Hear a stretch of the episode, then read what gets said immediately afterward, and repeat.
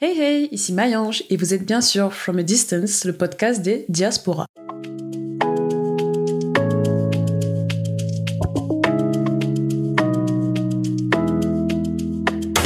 Aujourd'hui, on part sur un NDK. NDK, ça veut l'abréviation de On dit quoi, qui est une expression populaire au Burkina en vérité pour demander des nouvelles d'une personne. Ça va être un nouveau format d'épisode dans lequel je vais interviewer une personne qui est directement concernée par ce dont on a parlé dans l'épisode précédent. Dans l'épisode précédent, on s'intéressait au cas des étudiants étrangers, aux difficultés administratives avant leur arrivée en France, à leur santé mentale, à leurs relations, à la pression peut-être aussi scolaire qu'ils vivent. Ce pourquoi j'ai rencontré Mehdi, qui est un étudiant marocain, qui vit en France depuis quelques années et qui va nous raconter son histoire.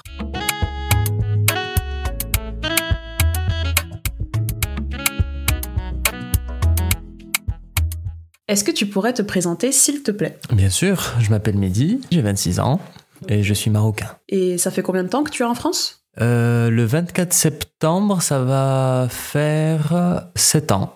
Et je serai en train d'entamer ma huitième année, mais je pars. Pourquoi avoir décidé de venir étudier ici? Ah, ça, c'est pas vraiment une question de choix, mais plutôt une question de tradition familiale. Euh, pas spécialement Toulouse, mais le fait de partir à l'étranger faire ses études une fois le bac en poche, c'est la tradition de la famille. C'est souvent la France qui est visée, effectivement. Et ben, j'ai un peu suivi la tradition familiale. Et tu fais des études de quoi? Alors, euh, j'ai fait des études de civilisation euh, hispanique et hispano-américaine. Et là, je me spécialise dans le Moyen Âge espagnol, ainsi que les relations qu'entretenait, euh, les relations diplomatiques, bien sûr, qu'entretenait euh, Hispania, donc avant que ce soit l'Espagne, au XIVe siècle, avec les royaumes du Maghreb. Quelles étaient tes attentes avant d'aménager en France? Est-ce que tu connaissais déjà le pays ou pas du tout? Oui, oui, oui, je, je, connaissais très bien la France de par euh, ma famille et de par le tourisme que j'ai fait avec ma famille. Mais euh, bon, bah, je j'avais pas spécialement d'attente. En fait, je suis arrivé en m'attendant à rien et puis euh, finalement, je me suis dit bon, c'est peut-être pas si mal que ça. Est-ce que tu as été déçu après ton arrivée, malgré le peu d'attente? Ben, ça dépend. À titre personnel, il y a eu pas mal d'aventures. Mais en ce qui est de la vie étudiante, et de le fait de vivre en France en tant qu'étranger, non, j'ai jamais eu de, problème. Ça n'a pas été trop difficile de vivre tout seul? Bon, bien sûr, quand on quitte le cocon familial, c'est euh, assez dur au début. Hein. Moi, je me souviens, mes trois premiers mois, c'était... Oh, bah, j'avais envie de rentrer chez moi, quoi. mais euh, mais non, on s'y on s'y fait, on s'y adapte, on s'y adapte. Et puis quand une fois qu'on a notre train de vie, une fois qu'on a notre euh, routine, tout simplement, bah ça y est, on est lancé. Est-ce que les démarches ont été compliquées pour venir étudier ici? Hmm, ça oui, ça ça a été assez compliqué. J'ai pas spécialement eu de galère quand je lançais la procédure depuis le Maroc avec tout ce qui est campus France, etc. Ça a surtout euh, été une fois sur place où euh, l'université euh, en première année avait perdu mon dossier d'inscription par exemple. Ah. Ils m'ont fait trimballer de bureau en bureau. bref, ils voulaient m'avoir à l'usure. Finalement, c'est moi qui les ai eus. Donc bon, oui, ça a été un peu galère. Et puis même pour ce qui est euh, titre de séjour, etc. Oh là, ça, oh la vache. Oh, c'est stressant. Hein. Mm-hmm. Ça, c'est très stressant. Mais bon, pareil, les deux premières années, on a peur, ça, on s'inquiète un peu, on sait pas trop comment on s'en sort, puis ensuite, ça devient bon, c'est bon.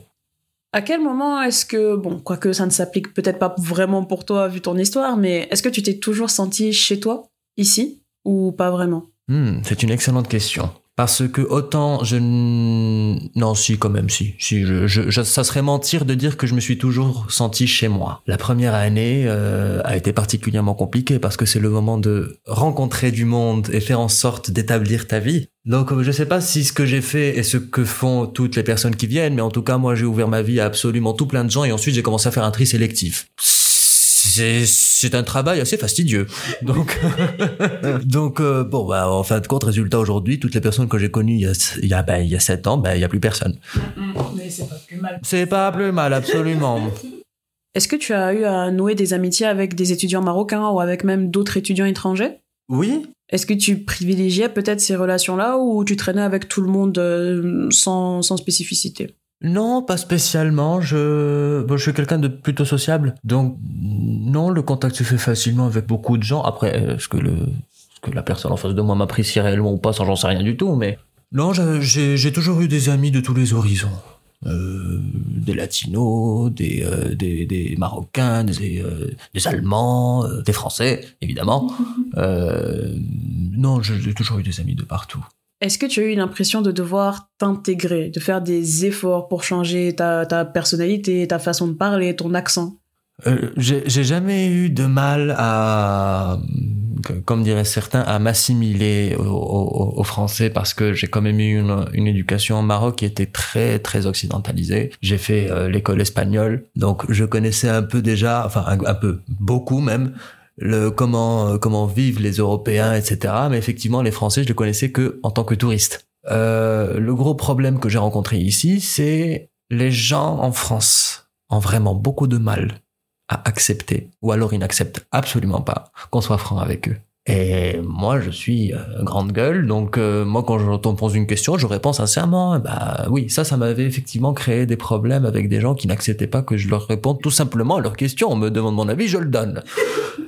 Mais bon, bon, ça, j'ai dû euh, travailler là-dessus un peu, apprendre à faire des concessions et euh, oui, j'ai dû apprendre à être français. Être français, ça s'apprend. Comment est-ce qu'on apprend à devenir français? Tu veux la réponse euh, sincère ou la réponse que je donne? Ici, on est franc, on dit la vérité, on dit ce qu'on pense. Alors, bon... Euh... Le comment, je ne sais pas très honnêtement. Moi, c'est, je pense que chacun a son expérience là-dedans. Euh, moi, ça a été tout simplement apprendre à écouter et observer les gens. Qu'est-ce qu'ils disent? Comment ils le disent? Qu'est-ce qu'ils font? Comment ils le font? Pourquoi ils le disent? Pourquoi ils le font? J'ai très vite compris que j'étais très différent à ce niveau-là. Moi qui suis très brut de décoffrage, j'ai dû commencer à utiliser des termes moins forcément polémiques pour pouvoir transmettre un message. Enfin bref, c'est un exercice qui est très éprouvant. Euh, mais les Français en soi, moi je, je, je, les aime bien les Français, honnêtement, je les aime bien. Mais il y a un distinguo entre aimer la France, la culture, la civilisation, etc. et puis aimer les Français d'aujourd'hui. qui sont très compliqués parce que mes amis d'un certain temps, euh, je parle notamment des amitiés que j'ai qui ont un âge bien plus avancé que, le nôtre, la vingtaine, euh, c'est pas du tout la même chose. C'est pas du tout la même chose. Quand je parle à des amis qui ont, je sais pas, 50, 60 ans, euh, je peux être complètement franco, il euh, y a pas de souci. Mais aujourd'hui, bon, avec toutes les polémiques qu'il y a, on peut plus rien dire, comme dirait euh, beaucoup. non, je j'ai appris à faire profil bas et me taire un peu.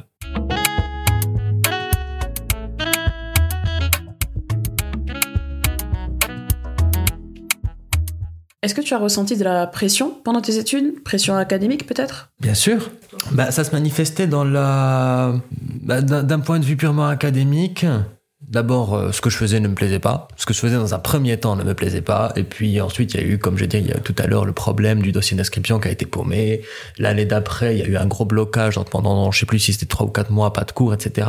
Ça, ça faisait une pression dans la mesure où je suis étudiant étranger et que je n'ai pas le droit à l'erreur. C'est-à-dire que je redouble une première année, soit. Je redouble la deuxième fois la même année. Là, ça commence à puer. Et si en plus on te dit, tu redoubles ah bah là c'est l'OQTF, l'obligation à quitter le territoire français. Personnellement, je suis passé très près. ah, je l'ai frôlé celle-là. Donc euh, oui, c'était c'était un sacré euh, une sacrée pression vis-à-vis de cela, et puis même également le, une, pression dans le fait de m'adapter au système académique français que moi je n'ai pas connu. Donc tout avec une méthode, suivre euh, des règles bien strictes, etc. Moi, je sais pas faire ça j'ai dû me résoudre à apprendre. C'est un truc que moi je faisais pas. Les... Moi j'ai fait l'école espagnole. Les Espagnols, si tu prends par A et tu finis par B, il y a pas de souci. Entre temps, t'as fini par, t'es passé par Z, F et J. Donc hmm, j'ai beaucoup de mal avec l'organisation à la française. Mais euh, bon, bah, j'ai dû, j'ai dû apprendre. Ça veut pas dire que je l'approuve. Okay. Mais au moins je la comprends. et cette pression, elle venait de tes parents ou tu te la mettais toi-même? Je pense que ça venait d'un peu partout parce que moi je suis arrivé ici à 19 ans en ayant vécu avec les parents ad vitam aeternam. Ou en tout cas j'étais parti sur ce plan-là. Et puis je me retrouve le 24 septembre 2016 à débarquer à Toulouse en me disant bordel où est-ce que je suis? Dans une ville que je ne connais pas, dans un pays que je connais via euh, les voyages que j'ai faits, les amis qu'on a dans la famille et la télé. Mais en soi, vivre dans la France, je connaissais pas.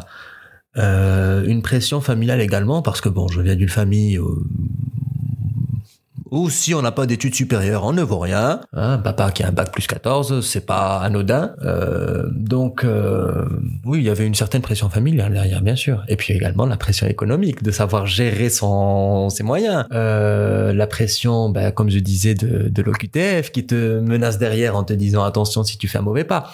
Donc oui, ça a été très compliqué notamment les deux premières années. Mais bon, moi, franchement, j'ai passé un sale quart d'heure.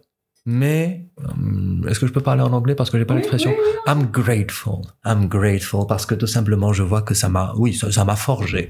Ça m'a forgé. Maintenant il peut y avoir une bombe atomique, c'est moi qui la démolirai en premier.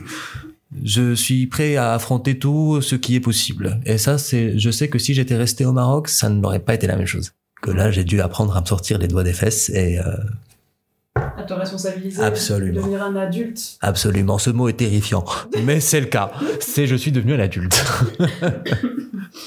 Parlons argent. C'est quoi l'équivalence entre les dirhams et les euros? Euh, Alors d'aujourd'hui, je ne sais pas exactement, mais ça tourne entre euh, ouais, 1 euro, ça tourne entre 10 et 11 dirhams. Moi, j'ai grandi au Burkina Faso et au Burkina, on utilise des francs CFA et 1 euro, ça fait 655,957 francs CFA. Donc quand je suis arrivée, j'ai été un petit peu perdue dans le sens où ben, quand on me dit 1 euro, en soi, c'est pas très cher. Genre, par exemple, une baguette, ça coûte euh, plus ou moins 1 euro. En soi, c'est pas très cher parce que c'est le chiffre 1. Mais quand je fais l'équivalence dans ma tête, je me dis, ouais, ça fait 650 francs la baguette. C'est, c'est, c'est énorme. C'est six fois plus cher que de retour au pays. Donc, du coup, est-ce que la baguette, elle coûte cher ou pas? Enfin, voilà. Est-ce que toi aussi, tu as eu cette difficulté-là à jongler avec l'argent ou pas spécialement? Alors j'ai toujours cette difficulté encore aujourd'hui. Ah, hein. bah bon. Après moi je suis, je, je me considère pas comme un bon vivant, mais presque. Je me fais plaisir. Je veux un truc, je vais le chercher si j'ai les moyens. Si j'ai pas les moyens, tant pis. Mais si je les ai, c'est-à-dire que si je vais aller, je sais pas moi, allez, faisons un peu de pub, à Zara, que je trouve un pantalon à 79 euros et qu'on de mon compte il reste 80, dans ma tête ça passe. Même si on est le 2 du mois. voilà. Depuis ton arrivée, ce sont tes parents qui t'envoient des sous ou est-ce que tu as dû travailler? Non, ce sont mes parents qui me maintenaient financièrement. Euh, et puis arrivé un moment, euh, mes parents m'ont dit bon bah écoute Coco, tu as un certain âge maintenant, tu vas commencer à te débrouiller.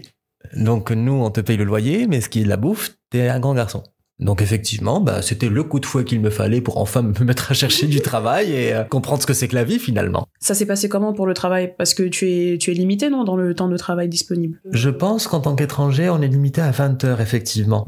Le travail, écoute, j'ai travaillé en tant qu'AED, euh, bah c'est, c'est- ça date pas d'il y a longtemps, hein, c'était les deux dernières années là. AED, c'est assistant d'éducation. Euh, dans deux collèges différents, le collège Bellefontaine et le collège Saint-Simon. Et ma foi, c'était une des expériences agréables. Mais faut, je, je vais pas nier le fait que travailler avec des enfants, c'est tout un sport. Ah mon gars. C'est tout un sport. Et qu'est-ce qui te manque le plus dans ton expérience de la vie étudiante? Non, je non pour que l'expérience puisse être complètement parfaite, enfin, comme mon expérience ici à Toulouse, c'est euh, j'aurais bien aimé faire un retour sur les deux premières années que j'ai passées ici, qui ont été les deux plus chaotiques finalement. Ce sont deux années que je regrette énormément parce que ça m'a fait perdre énormément de temps. Euh, parce que tout simplement c'était de l'administratif qui avait lieu et que du coup bah voilà ça m'a foiré mes deux années. Euh, mais sinon, est-ce que je pourrais rajouter quelque chose? Ah peut-être mes amis du Maroc, ça serait cool. mes amis et mes chiens. Oui, toujours. Que sinon non euh, non je non Tou- Toulouse c'est très bien. Franchement je je suis pas mécontent de mon expérience. Elle a été rude. Des fois j'avais l'impression d'aller en guerre, mais euh, non c'est très bien, c'est très très bien. Et si tu pouvais dire un petit mot, un conseil aux étudiants étrangers qui vont vivre ce que tu as vécu, qu'est-ce que tu dirais? Alors, j'espère qu'ils ne vont pas vivre exactement la même chose que ce que j'ai vécu, parce que bon, faut quand même avoir un moral d'acier. C'est ça. Mais euh, un conseil que je pourrais leur donner, euh, profitez.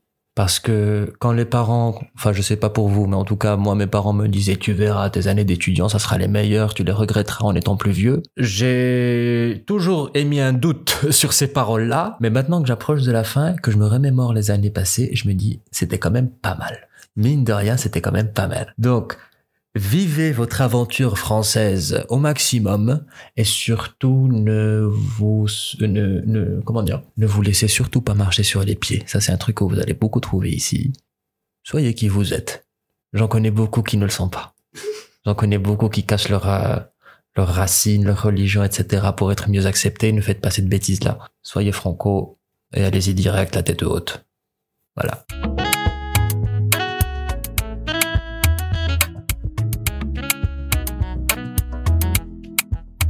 Je tiens à chaleureusement remercier Mehdi qui s'est déplacé pour pouvoir euh, faire cette interview. Si ce format plus court où euh, on discute juste avec une personne concernée, hein, parce que je souhaite vraiment que mon podcast soit un espace d'échange où les personnes concernées peuvent donner de la voix. Si ce genre de format-là vous plaît, n'hésitez pas à me le dire sur Instagram, comme ça j'en ferai encore plus. Si vous souhaitez participer, vous pouvez me contacter directement aussi sur le pod, sur l'Instagram du podcast from a distance-podcast ou sur l'adresse mail. On se retrouve pour le prochain épisode la semaine prochaine où on s'intéressera au cas des descendants d'immigrés, aux enfants d'immigrés, ceux qui grandissent en France avec une double culture et comment, comment se construire en vérité quand on appartient à la fois à ici et à ailleurs. En attendant, merci à vous et prenez soin de vous.